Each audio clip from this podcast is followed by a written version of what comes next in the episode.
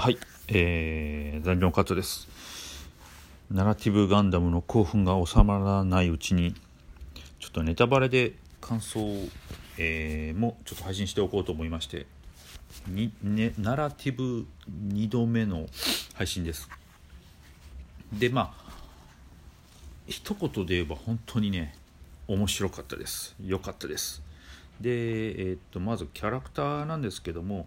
軸は3人、えーミシェル・リター・ヨナカおリ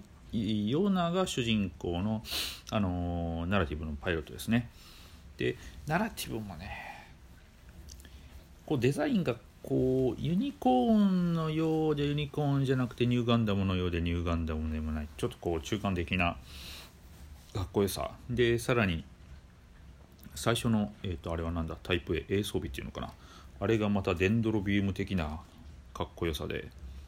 いや本当に燃えましたね。で、えーリッターはまあちょっともうこうリッターのこれ完全ネタバレでいきますけどフェニックスのあのコックピットが開いた時にまあまあいないんですけどね。もうそのいないのを見た瞬間も私は映画館で号泣、号泣でした。でミシェルはね、うん、まあちょっといいやつなのか悪いやつなのかちょっとこうあんまり押せない 人でした。あとフルフロンタルのコピーなのかシャアのコピーなのかゾルタンゾルタン。まあ最初、まあ、すっごい悪いやつかなと思ったけど、まあ、そうでもいや悪いやつ。これは完全に悪いやつだなでも。あのーこのゾルタンの部下のね名前忘れてるけど女の人なんとか注意。あの人ちょっと惜しかった。殺すには惜しい人だった。うん。あとは、えーシェザール隊の面々も出番は少ないんですけどね。あの体調がいい感じしてましたね。でもあの隊長があの、えー主人公たちのあのヨナの形見お父さんの形見を見てそれはって言ってあれは何なんですかね？ななちょっと私何に気づいたのかは分かんなかったですけどまあまあ前編そのコロニー落としから始まって、まあ、ティターンズネタとかアクシズショックネタとか結構こう昔のガンダムのシーンも出てきてこれちょっと振り返る点では良かったですね。でえーまあ これはもうファンサービスなんでしょうけどミネバとかジンネマンとかまああとあのあの人でバナージとかここは良かったですね。であのバナージが乗ってた機体ってあれじゃないんですかね。ユニコーンの最後の方に出てきたあの羊みたいなのが乗ってたかなんだろうドーベンウルフみたいな。なんかそんな形してました。ちらっとしかもうあなんとね。なんかこう最後もっとこうバナージが活躍するのかなと思ったけどやはりそこはちょっと抑え気味な活躍でした。あとモビルスーツでいうとシナンジュスタイン。これでもシナシナシナンジュってユニコーンの元になったんじゃなかったっけな。うん。ユニコーンの元になる予定ででシナンジュになったんじゃなかった。もうまあ予備があったっていうことです。かちょっとそこら辺がしちょっとよく分かんなかったです。けどあとはまああと3号機。ユニコーンガンダム3号機。ゴールドセイントのようなフェニックス。まあ前さっきも言いましたけど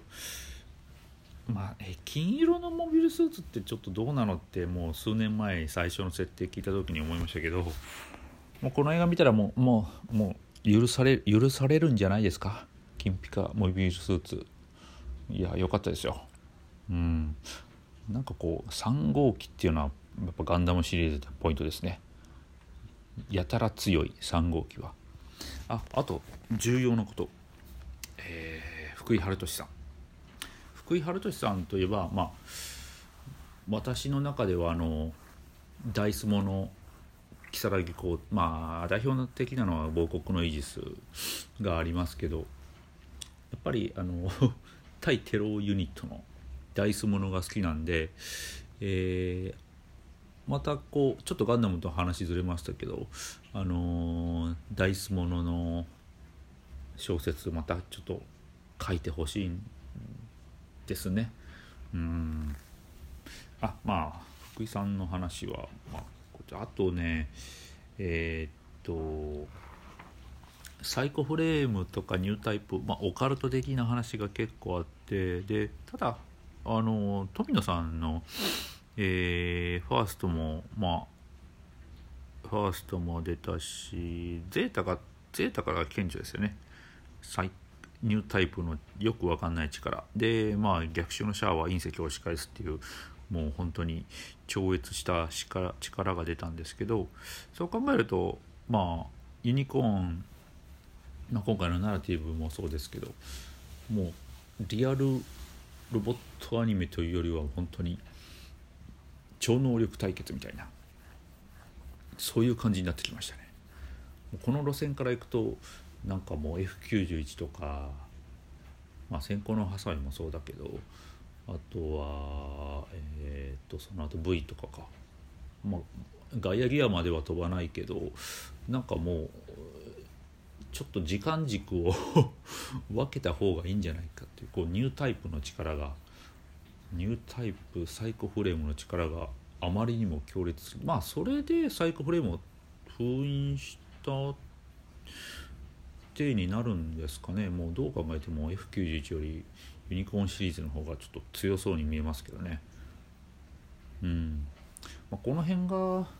どうなんでしょう。先行のハサウェイとかも原作からだいぶ変えてくるんですかね。空飛ぶガンダムってその当時はおおガンダムが空飛ぶのかと思いましたけどユニコーンとか見ると、うん、空飛ぶどころかコロニーレーザーは跳ね返すし、まあ、今回もなんかフェニックス3号機がフェニックスが跳ね伸ばして地球の危機を救ったりしてたんで。うんまあその辺はどうなんでしょう。ま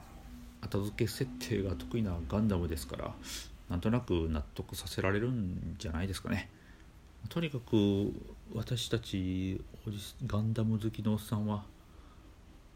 あと何年、まあ、死ぬまでこれガンダムに投資をしちゃうんですかね。でも今回みたいにこうナラティブのようにねまあそのサイコフレームっていうのはもうガンダムから避けて通れない。宇宙世紀ものではニュータイプとか 強化人間とかこうオカルト的な話は避けて通れない話なんで今更それをなかったことにはできないと思いますね。特にあの乳がん、えー、逆襲のシャアのアクシズを押し返す謎の力はもうどうしようもないんでやっぱそこをねちょっとこう今回まあユニコーンもそうですけど今回も掘り下げたっていうのはいい機会だったんじゃないですかね次のここから始まるネクストガンダムの中まあどうどうなるんだろう。F91 の間でまあどういう解釈があるのか分かんないですけどいい作品だったと思います。でえー、まあバナージとえー、フェニフェネックスは残ってるわけで頑張ったらこれまだ続編作れるんじゃないですか？なんとなく私としてはこう F91 もあるけどやはりこうジオンとのこうね残党となんかこうまた作ってほしいですね。ナラティブの続編。ナラティブというよりユニコーンの続編かな。ジンネマンとか出してもらって。ちょっとその辺を期待してます。じゃあ今回はネタバレありのナラティブ感想でした。